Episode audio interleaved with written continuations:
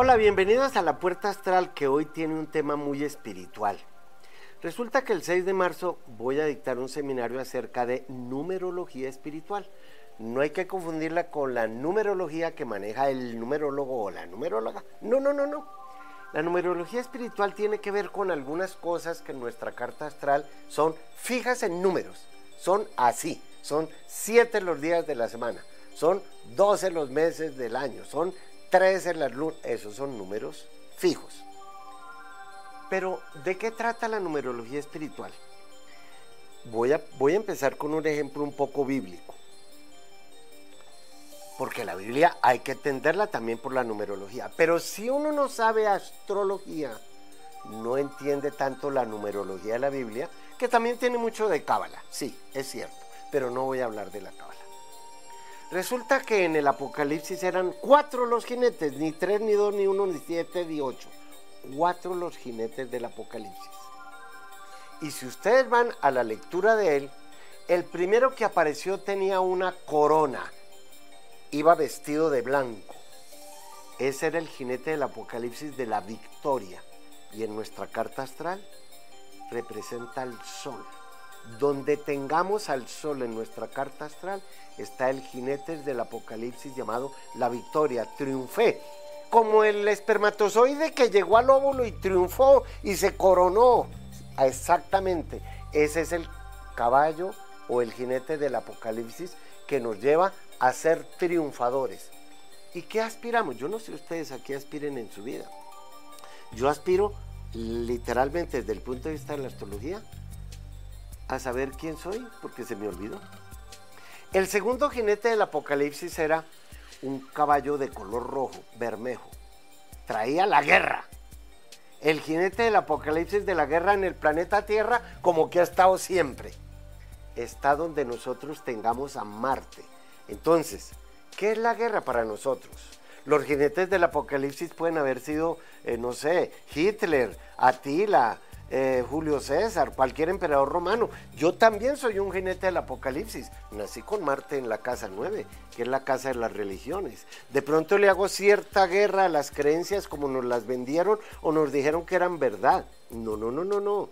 Bajen de, eh, de las redes el libro que escribí acerca del apóstol rebelde para que vean cómo poder comprender y hacerle guerra a ciertas creencias que nos dijeron que esa era la verdad, porque podría haber otra forma para interpretarlas. El tercer jinete del Apocalipsis venía de color negro. Era el hambre y lo llamamos Saturno, los huesos. El jinete del Apocalipsis del hambre también ha imperado y el hambre en el mundo entero eh, por las pandemias o por la pobreza de África porque eh, Europa se tiró a África en los últimos eh, no sé, pongámosle dos mil años, porque la dividieron en mil pedazos y el hambre en nosotros también que tiene que ver. No es solamente un hambre física de, comer, no, yo tengo un hambre espiritual.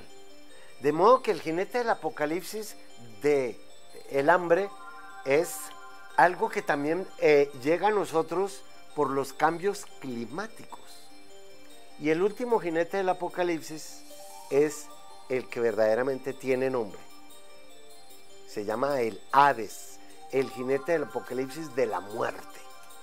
Y es donde todos tengamos a Plutón en nuestra carta astral. El Hades lo estudiamos en Escorpión, donde esté Plutón, la casa 8.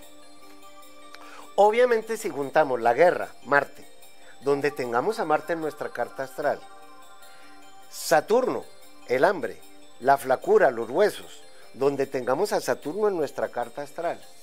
Y Plutón, la muerte, donde tengamos a Hades o a Plutón en nuestra carta astral, esos son los tres jinetes que venían después de la victoria. Parece que el primer jinete, el del sol, somos nosotros. Somos nosotros los responsables de la guerra, del hambre y de la muerte que hay en el planeta Tierra. Unos porque me vale el huevo lo que suceda. Pues eso como no es conmigo, pues qué me importa. Peligroso, ¿eh? Y otro porque soy yo quien la produzco. Entonces, demasiada deforestación y el cambio climático nos van a traer hambre y muerte. demasiada guerra, como ahora que los dos gallos finos, eh, Putin y Biden o la OTAN y Ucrania, todo eso como gallos finos ahí tratando de pelear. El problema es que no se dan en la jeta porque como los dos son igualmente poderosos, no es una pelea entre eh, gallina y cucaracha, no es entre un gallo fino y otro gallo fino, por eso se nivelan ahí. Pero ese es el, ese es el, tema del eh, jinete de la guerra. Esos cuatro jinetes están en nuestra carta astral y se mueven constantemente. Marte da la vuelta cada dos años. Saturno cada 28 a 30. El Sol cada año porque realmente es la vuelta, la Tierra quien da la vuelta. Y Plutón no lo alcanzamos a ver porque da la vuelta alrededor del Sol más o menos cada 245 años. En el seminario de Astrología Espiritual trato de dar a entender qué significa ese tema de los cuatro jinetes. Pero a la vez son tres las gracias. Mercurio es una de las gracias. Venus es la segunda. Y donde tengamos a Júpiter está la tercera. Em, las tres gracias, que eran hijas también de Zeus, fueron las que subieron a Marte al, al Olimpo. Una de ellas es mi madrina, se llama Talía y es Mercurio. Es la musa de la elocuencia, de la poesía. Pues bien, Mm, se llaman padrino el, planeta que sale en el horizonte antes que los demás. Y mi madrina es la musa Talía. Tal vez por eso tengo buena comunicación. Se lo estoy achacando a ella. La siguiente musa es Eufrosina la rige Venus y es la musa de la alegría. Inclusive hay agüita de Frosina para que tomen. Y la tercera es Aglaya, que es la más brillante, la de la mente superior. Qué curioso, yo nací con Mercurio, con Venus y Júpiter, los tres en Acuario, de modo que sé mucho de las tres gracias. ¿Y ustedes qué gracia tienen? ya regreso.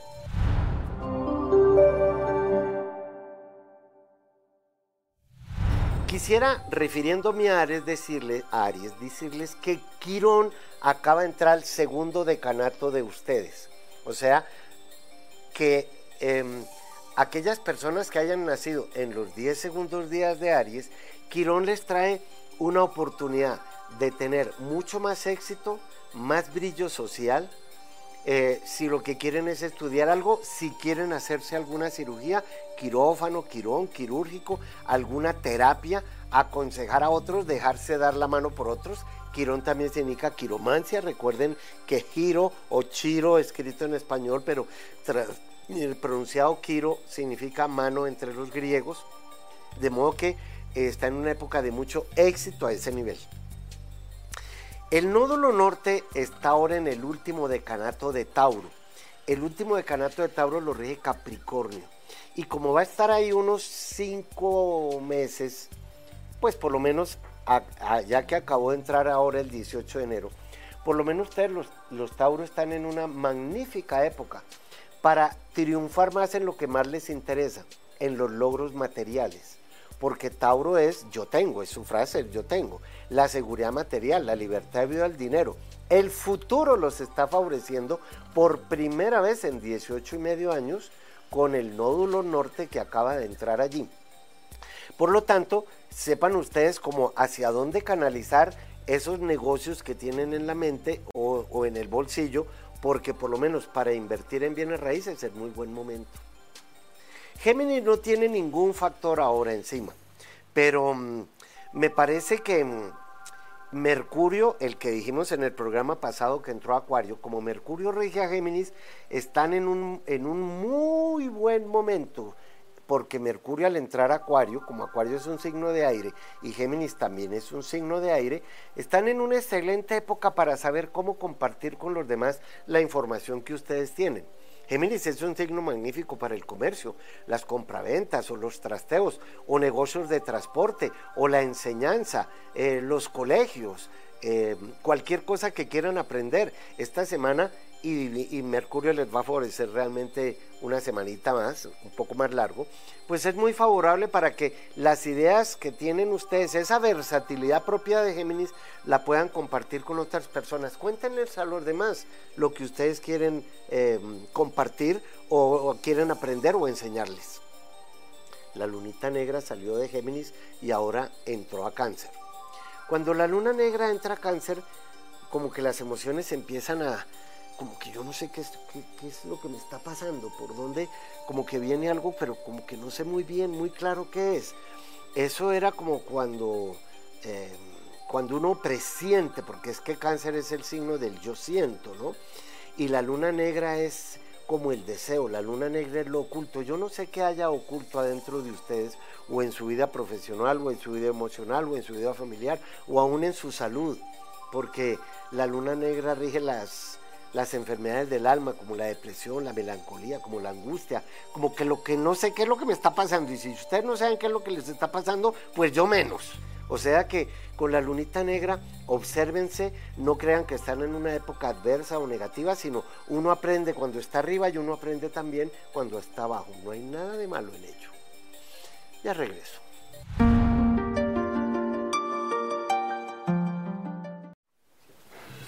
Los invito al seminario virtual que voy a dictar el 5 de marzo acerca de Plutón y los planetas retrógrados. ¿Qué es eso? ¿Qué significa haber nacido con unos planetas que parece que caminaran de para atrás? De pronto tiene que ver con algo kármico que traemos de otras vidas que hay que definirlo en esta.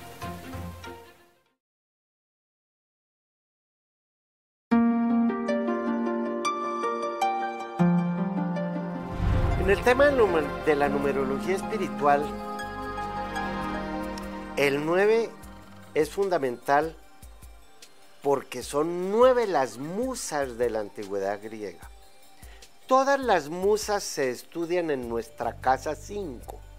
¿Por qué? Porque la casa 5 normalmente y naturalmente la rige Leo. Y a Leo lo rige el Sol y el Sol era el director del coro de las musas. O sea, el sol era el que tenía la batuta para dirigir a las nueve musas. Pues bien, esas nueve musas están en nuestra carta astral. Yo no sé qué tengan ustedes en la casa nueve, pero acabo de decir que Talía es mi gracia porque rige la elocuencia. Sin embargo, Calíope es la musa que representa a Mercurio y era la musa de la poesía épica. O sea que cada uno de nosotros tiene una gracia, pero también tiene una musa. ¿Cuándo nos visitará la musa Calíope para la poesía épica? Donde tengamos a Mercurio. Clio me importa mucho. Es una musa que me encanta. Clio es la musa de la historia y la historia la rige Saturno. Por eso soy arqueólogo, porque me encanta la historia y me encanta la mitología y ese Saturno para mí es fundamental. Es la musa Clio que yo lo tengo en Virgo y en la casa 9 y ahí empiezo yo a estudiar mis musas. De eso va a tratar el seminario que dicto el 6 de marzo. Talía es la musa de la comedia y es donde todos tengamos la luna. La luna es una magnífica comediante se pone una máscara de luz, pero resulta que la luz no es de ella. La luz se la manda es el sol. De modo que donde todos tengamos a Talía, viene la comedia. La comedia que le hacemos al marido o a la mujer porque es que estoy sufriendo, porque, etcétera, etcétera. Esa Talía me encanta porque el sol siempre es el mismo. Cuando ustedes salen a ver la luna ya no está. Y a veces está, pero en otra fase o en otra parte del cielo. La siguiente musa es Melpómene. Esa es la musa de la tragedia y la rige Plutón. Y en la antigüedad también la regía Marte. Melpómene, la musa de la tragedia, es porque sencillamente Plutón es Hades, donde están todas las tragedias en el inframundo, en el tártaro. Las tragedias las rige Escorpión y la rige nuestra casa 8. Qué tragedia no tener quien me destienda la cama, por ejemplo. Pues bien, donde todos tengamos a Plutón, y si somos escorpión, necesitamos conocer mucho acerca de la vida de Melpómene. Terpsícore es la musa de la danza. Y la danza la rige Marte, porque Marte es el fuego que está en continuo movimiento. Si Terpsícore es Marte y la danza, pues miren ustedes, en la antigüedad se iba a la guerra con tambores y danzaban y se maquillaban como los indígenas y todos iban a la guerra como a una danza. Inclusive los aztecas, los aztecas tenían la guerra de las flores. Pues bueno, eh, especial saber dónde tenemos a terpsícora en nuestra carta astral porque ahí hay una danza de guerra. ¿O usted no han visto a las grullas danzando la, eh, el baile del amor para la guerra del amor? Oigan, las musas me encantan porque cuando nos visitan hay que darles cabida, totalmente. Erato es la musa de la poesía lírica, no confundirla con la poesía épica que era Calíope y Mercurio. No, la poesía lírica es más, mm, más glamurosa. Y ya saben entonces de qué planeta estoy hablando.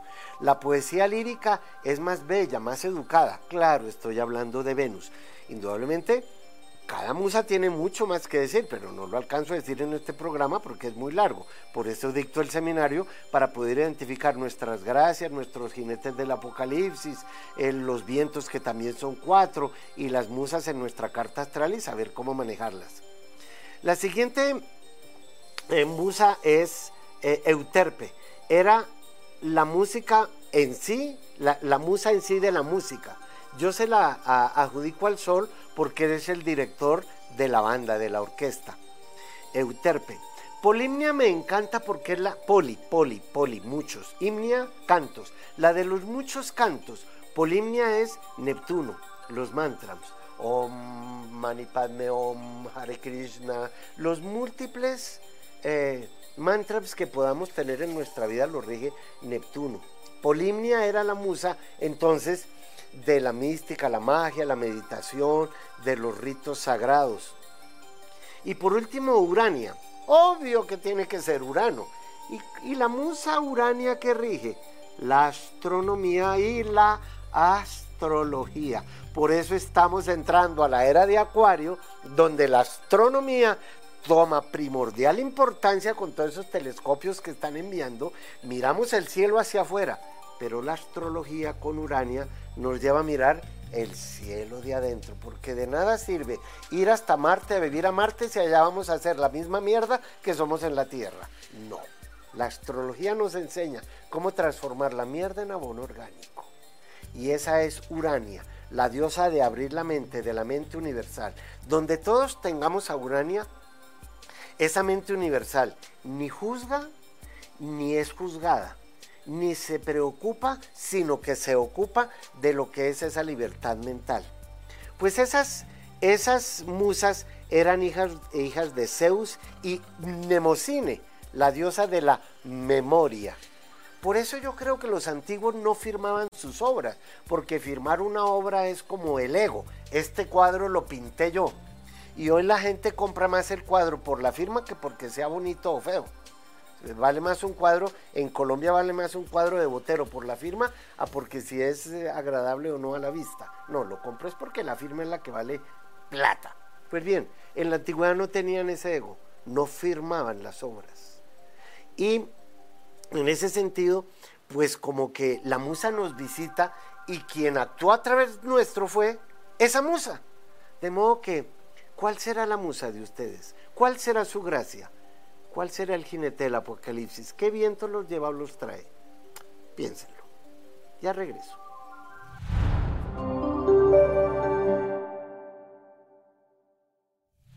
En los consejos para Leo, en el programa pasado dije que Saturno está en Acuario, opuesto a Leo. Pero ahora Saturno está con Mercurio. Mercurio se acercó a Saturno y están en una conjunción haciéndole una oposición al signo Leo. ¿Qué es una oposición? Es como mirarse al espejo. Es una división que hay entre yo aquí y el reflejo mío allá. Yo aquí y tú allá. Esas oposiciones nos sirven para dos cosas. O nos damos contra los demás o llegamos a un equilibrio y a una armonía.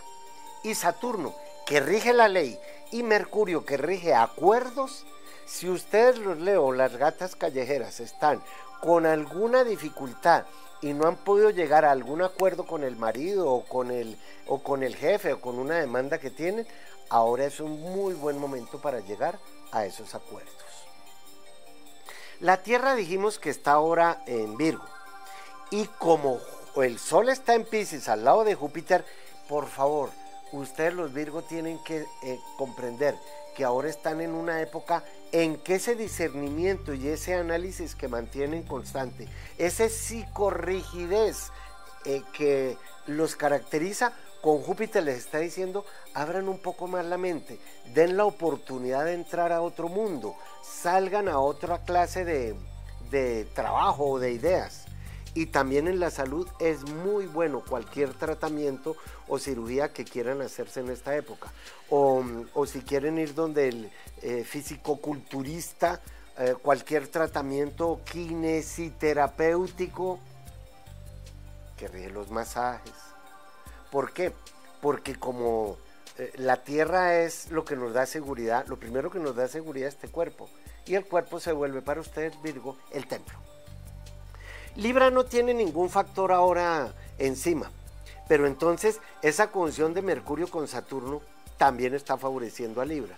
¿En qué áreas? Primero, en todo lo que tenga que ver con arreglar herencias, papeles eh, de demandas o dineros compartidos con otras personas. Los dineros que se comparten con otras personas son o de la pareja, o de la sociedad, o con los hermanos porque es alguna herencia. Y Mercurio y Saturno dice que podemos llegar ahora a muy buenos acuerdos esta y la semana entrante para no pelear tanto por temas económicos y como Libra tiene más que ver con el equilibrio, mm, a no ser que uno sea, bueno, Gandhi era Libra y de Bobito no tenía nada, ¿eh? Desbancó a los reyes y les quitó a la India, la hegemonía que tenían a la India a la punta de no violencia. Eso es Libra, la no violencia. De modo que la conjunción que hay ahora en Mercurio y Saturno los favorece para recurrir más a ustedes, a su elegancia a la hora de darle una cachetada a los demás.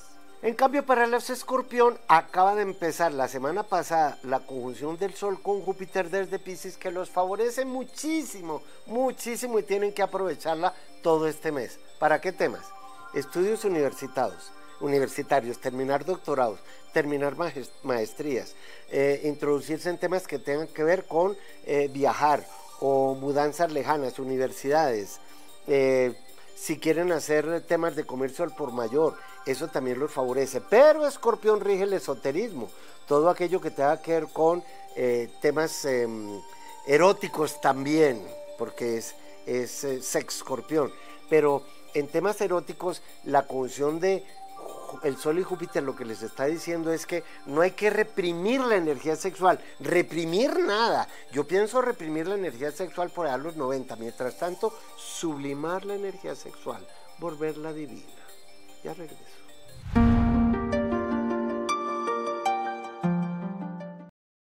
Yo aprendo mucho con cada carta astral que hago.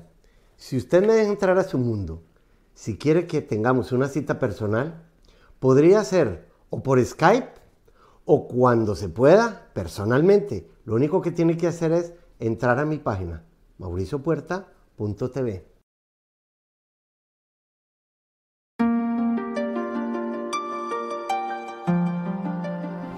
En el tránsito de la semana ya me referí en lo que acabo de decir de los consejos astrales a la conjunción que hay con Mercurio y Saturno. Pero yo tengo que saber cuál es el mito de Mercurio, ¿Cuál es el mito de Saturno y por qué están disfrazados ahora de Acuario? Mercurio es nuestra inteligencia. Mercurio fue el mensajero de los dioses, entre los griegos Hermes, Hermes Trimegistro, el tres veces grande, el Anubis de los egipcios. Mercurio, por lo tanto, es la inteligencia que tenemos para adaptarnos aquí o adaptarnos allá. Para Mercurio esto no es bueno ni esto es malo. Mercurio rige, me voy a disfrazar aquí de hombre, me voy a disfrazar aquí de mujer. Como es un disfraz, pues voy a tratar de engañar a los demás con mi disfraz. O sea que Mercurio es la inteligencia. Por eso rige a Géminis, que es el signo de los comerciantes. Y uno de comerciante no quiere perder el negocio. Bien, Mercurio rige a Géminis, pero como era el mensajero de los dioses, podía estar en el Olimpo, en la tierra y en el inframundo. Era la única deidad del Olimpo que tenía permiso de bajar al inframundo y salir de allí. ¿Por qué? Porque pues tenía que salir con la información que Zeus le había mandado a su hijo Hermes a que le dijera a su hermano Plutón que tal cosa.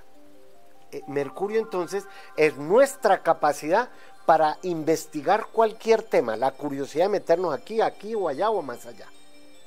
Saturno Saturno es, en, latín se escribe Saturn Satur, abundancia. ignos, gnosis, conocimiento.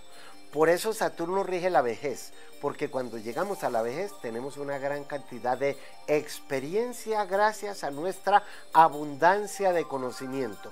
Pero mientras Mercurio es inexperto, porque rige la adolescencia, Saturno es el viejo, el mayor, el que ya tiene cierta experiencia, la nieve de los años, las canas. Y a mí me encanta en ese sentido ser Capricornio porque la experiencia que me han dado los años, gracias a la curiosidad de Mercurio que me llevó desde los ocho años a leer mitología de Mesopotamia, motivo por el cual me volví arqueólogo en esta encarnación, ese Mercurio y Saturno, ahora que están juntos en Acuario, y que favorece a Géminis y a Libra, que son otros signos de aire, y que favorece a Leo y a Sagitario y a mm, Aries, pues nos permite concretar nuestro conocimiento, eh, llegar a acuerdos muy inteligentemente con las partes en cuestión.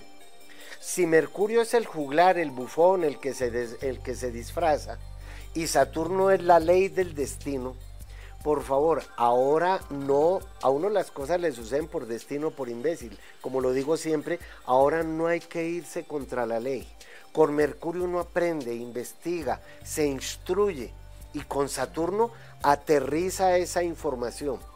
Si ustedes no lo pueden hacer, pero tienen un abogado que les está llevando algún mm, negocio, por lo menos averigüense de qué signo sea ese abogado a, Mercurio y a Saturno les encanta estar juntos. Mercurio, la mente personal.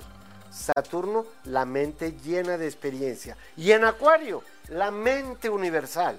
La próxima vez que Mercurio y Saturno estén juntos es el año entrante. Y después, en 30 años más o menos, cuando Saturno vuelva a Acuario en unos 28 a 30 años. O sea que yo sí me mantengo viendo en la carta astral en mi carta astral, qué aspecto tengo que no sean muy frecuentes. Y como en este momento tengo a Saturno, eh, a Mercurio y a Saturno, todos los tenemos juntos, todos. Pero yo los tengo encima de Venus en mi carta astral. Entonces, ¿qué voy a decir? Pues que voy a aprovechar las redes sociales, que es Acuario, para comunicar que es Mercurio, un tema de aplicación social a través del amor, que es Venus, que va a ser muy concreto, que es Saturno. Y por eso acabo de crear esa aplicación para que ustedes la busquen en las redes, sabiendo que tengo a Mercurio y a Saturno encima de Venus en Acuario y no lo vuelvo a tener porque 30 años más, bueno, tal vez tenga 102 años y espero tenerlos porque soy el Capricornio ascendente Capricornio. Y como Saturno rige ese conocimiento concreto, lo real, lo estructurado, lo metódico, lo ordenado, pero Acuario es el caos y la rebeldía, como que inteligentemente esta semana ustedes podrían ponerle cierto orden a esa parte de su vida que está en caos o no saben cómo ordenarla. No sé si sea la parte emocional o intelectual o física o en el hogar o en el trabajo, pero deberían leer un poco más su carta astral o por lo menos saber qué significa esa conjunción en ustedes. Ya yo sé lo que significa en la mía lo aprovecho. Y como no la voy a volver a tener, ¿cómo no voy a saber qué va a significar eso? Porque Mercurio en, un año vuelve a estar ahí, pero ya no está Saturno. Y, si es así, y beneficia signos de aire y fuego como Libra y, y Géminis, pues también, como lo decía ahora, es una época fantástica para que ustedes acuerden concretos, o en notarías, o legales, o matrimoniales, sería una muy buena época para casarse, por ejemplo. Claro, depende de con en, en, estos temas de astrología hay que ser muy particular. Por eso yo no puedo decir nada en general. Y cuando trato de decir algo en general, quiero particularizarlo lo más posible. Ahora, yo no sé ustedes dónde tengan Acuario, pero como Mercurio y Saturno están juntos en Acuario, Urano manda esa conjunción. Y resulta que Urano está ahora en Tauro. Urano significa libertad, independencia y progreso pero Tauro es el que vive encerrado en un corral. Entonces, también, ¿qué puede significar esa, esa conjunción de Mercurio con Saturno? Que ustedes tienen que llegar a un acuerdo muy inteligente con las personas que ustedes viven y especialmente yo llegar a un acuerdo conmigo mismo de cómo voy a salir de un modo de ser caduco porque la zona de confort, cuando una vaca o un toro está muy encerrado en el corral, ya saben a qué huele, porque eso está lleno de exactamente eso. En ese sentido, aprovechen la conjunción para darle una vuelta a sus ideas. Ya regreso.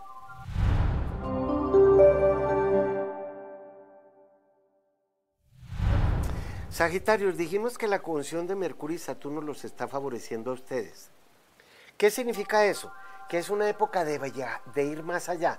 Eh, claro, eso es muy Sagitario, pero es que resulta que aquí está Sagitario, luego viene Capricornio y luego viene Acuario. O sea que Saturno y Mercurio se alejan, se alejan de Sagitario. ¿Será que a ustedes les corresponde ir a buscar su destino en otra parte? ¿O buscar su trabajo en otra parte? o buscar su lugar de vivienda en otra parte? Inteligentemente Saturno les puede ayudar a ordenar su destino solo con que ustedes tengan la idea de voy a ir un poco más allá, pero vamos más allá también. ¿Será que tengo que pensar un poco más allá de lo que estoy pensando sin irme del lugar donde estoy, sin irme del trabajo donde estoy? ¿Será que tengo que eh, eh, tener unas ideas diferentes? Eso piénselo porque está favorable esta semana. La luna entró a Capricornio y mm, esta semana hace conjunción con Venus y con Marte. O sea que agregamos tres de los factores que he creado o, que analizo en la aplicación que creé para lo de carta astral de pareja. La luna en Capricornio no le gusta estar mucho. No, no, no, no, no. ¿Por qué? Porque la luna rige lo emocional, pero Capricornio es la cabra del desierto. Entonces es como uno hace en la mitad del desierto, pero sin ningún camello que venga a chuparle el agua. Entonces una luna en Capricornio para ustedes es como, como pasar un momento de soledad que también es muy positivo. Si va a ser conjunción con Venus, ¿qué tal ustedes en una etapa de ayuno de malas noticias o ayuno de malas eh, relaciones o, o, enterrar lo que los está eh, haciendo sufrir, porque la luna es lo que yo siento, Venus es lo que yo amo. Piensen en eso. La conjunción de Mercurio y Saturno en Acuario, pues indudablemente para ustedes es demasiado importante también dependiendo de la edad que tengan. Porque la próxima vez que Saturno esté en Acuario, pues ya saben que es en unos 28 o 30 años. Mercurio sí es a cada rato. Pero cuando Mercurio se, acerca con Saturno, uno tiene que concretar ideas, tiene que concretar negocios, tiene que aterrizar y no puede dejar en el aire como le gusta a Mercurio que va y viene y sube y baja. No, Saturno dice, bueno, deje pensar en los huevos del gallo, aterrice las ideas, sea más concreto, no divague tanto esta semana sería muy bueno que ustedes lo escribieran, pusieran en papel esas ideas que tienen, o los acuerdos, los contratos, los convenios. Si quieren hacer alguna entrevista, mandar hojas de vida, este es el momento ideal para hacerlo. Y si tienen alguna dificultad con alguna persona muy cercana a ustedes, algún hermano o algún pariente, por ahí un primo, una prima, qué sé yo, por favor, no se dejen eh, llevar al mal genio por eso. La conjunción que cada vez va a ser el Sol y Júpiter en Pisces, pues es fantástica. El Sol, lo que ustedes son. Júpiter, lo que aspiramos a ser. Y como va a estar un mes haciendo esa conjunción, mm, mm, mientras el Sol esté en Pisces, aun cuando es el año de los Pisces, el Sol estará en Pisces solo este, en, esta, en este mes. ¿Qué significa eso? Que todo aquello que tenga que ver con lo que ustedes aspiran a ser, incluyendo su salud porque el sol rige la vitalidad. Las aspiraciones que tienen de viajar, de aprender, de comprar, de vender, de exportar, de importar. Las aspiraciones de encuentros y búsquedas espirituales, porque una cosa es irse a buscar algo y otra cosa es encontrarla. O sea que toda la economía que esté basada en esos temas es absolutamente favorable. De modo que piénsenlo no, ustedes no piensan, siéntanlo, intúyanlo. Nos vemos ahora.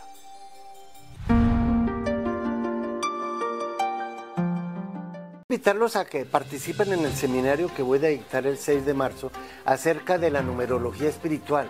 Hay tres gracias, ¿por qué tres y no cuatro? Pero ¿dónde están esas gracias en nosotros? Hay cuatro vientos, ¿por qué no son cinco ni siete? ¿Cuáles son esos vientos? ¿Qué nos llevan y qué nos traen? Y eso está en nuestra carta astral, más mucha más numerología espiritual. Los espero.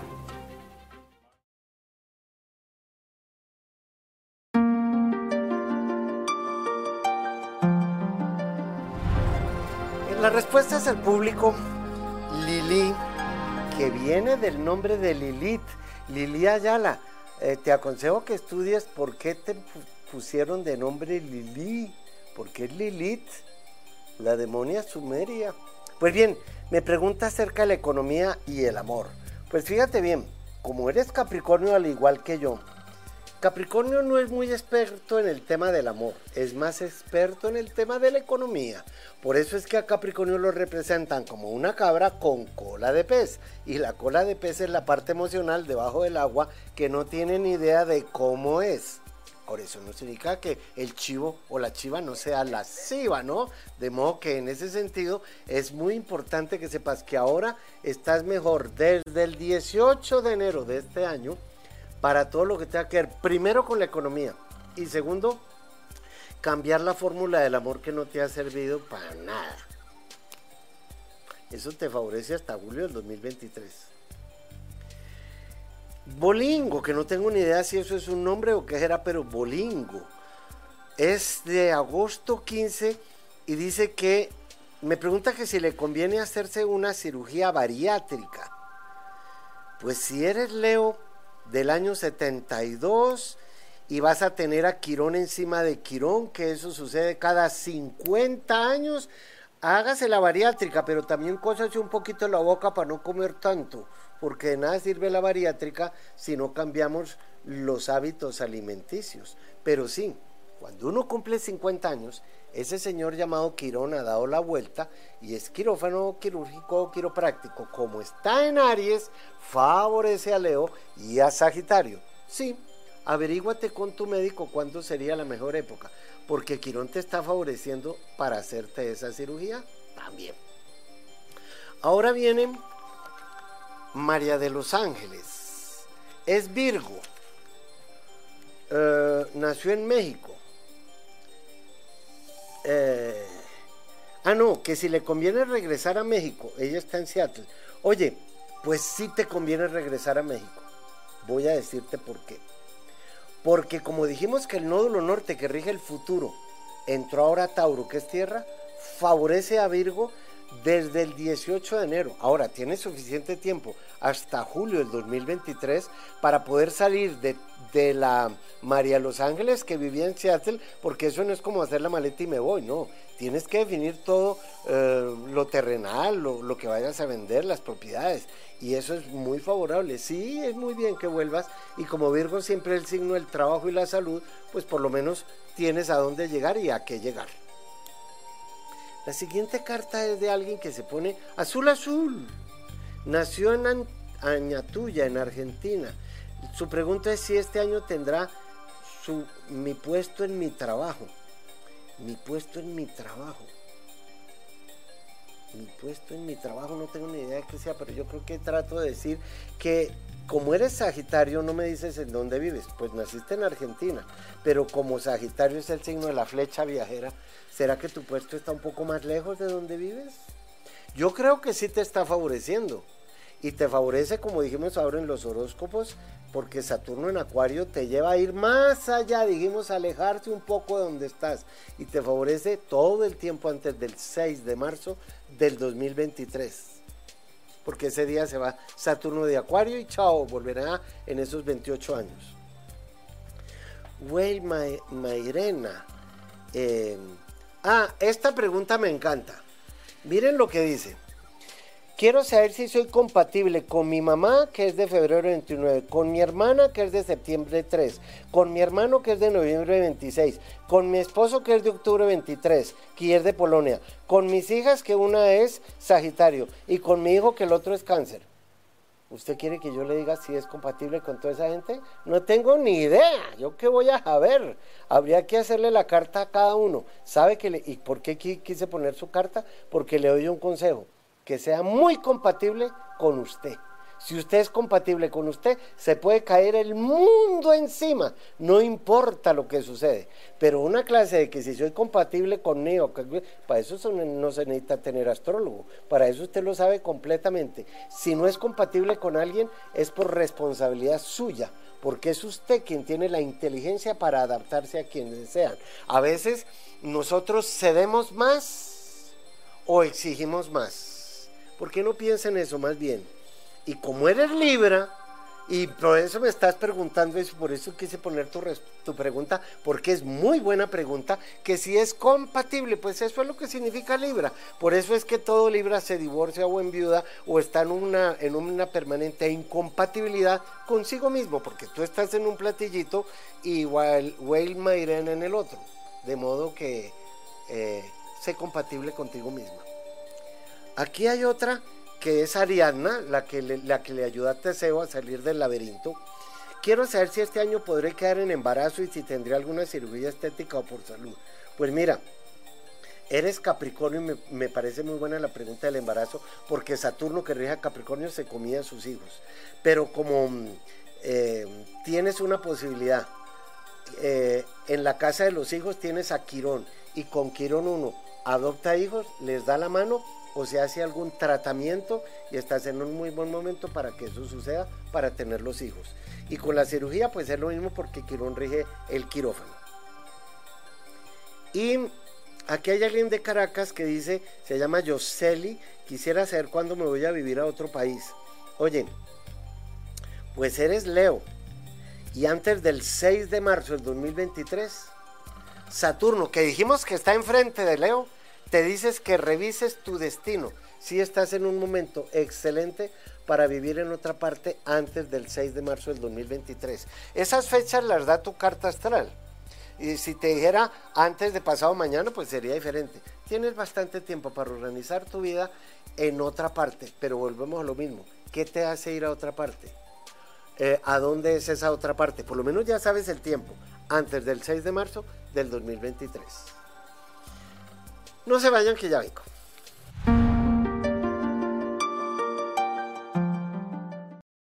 Yo aprendo mucho con cada carta astral que hago.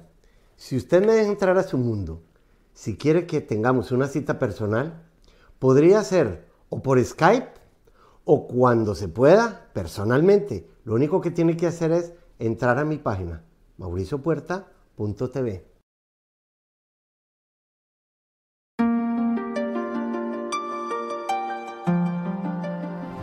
Pues en verdad lo que me ha enseñado a mí la numerología espiritual es que todos tenemos un compromiso numerológico con la vida.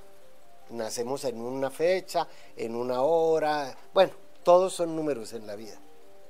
Pero esa vida también tiene una particularidad, que está marcada por unas etapas. A veces la gente eh, dice, es que usted me cambió la vida es que irme a vivir a Estados Unidos me cambió la vida. Es que me cambió la vida que mi marido se muriera y yo heredara toda su plata. No. La verdad la vida no cambia porque la vida tiene un, un ritmo natural. Cuando alguien dice es que se me acabó la vida, es que se me desorganizó la vida, la vida nunca se desorganiza jamás. Lo que usted hizo fue que se salió del orden que tiene la vida y el que se desorganizó fue usted, no su vida. ¿Qué me lleva a pensar eso? Que la vida está allí como una autopista para ser recorrida. Si nos salimos de ella, pues yo no sé si eso fue para bien o para mal. No, la vida no cambia. Lo que debe cambiar son las conexiones que usted hace con la vida es cierto, su mamá es su mamá, sus hijos son sus hijos y su pareja es su pareja. Pero ¿qué tal si los vemos como actores o actrices en el libreto? Ahí hemos cambiado las conexiones que tenemos con ellos. Cambiar las conexiones con la vida nos hace ver la vida de otra manera. Es la vida, pero la vemos de otra manera. El ejemplo es perfecto. El gusano, la crisálida, el huevito, la hoja, la flor, la mariposa, todo está en la misma rama, pero si sea gusano o mariposa, la ve de diferente manera. La única conexión que ustedes no pueden cambiar es con este programa. Nos vemos en el próximo. Gracias.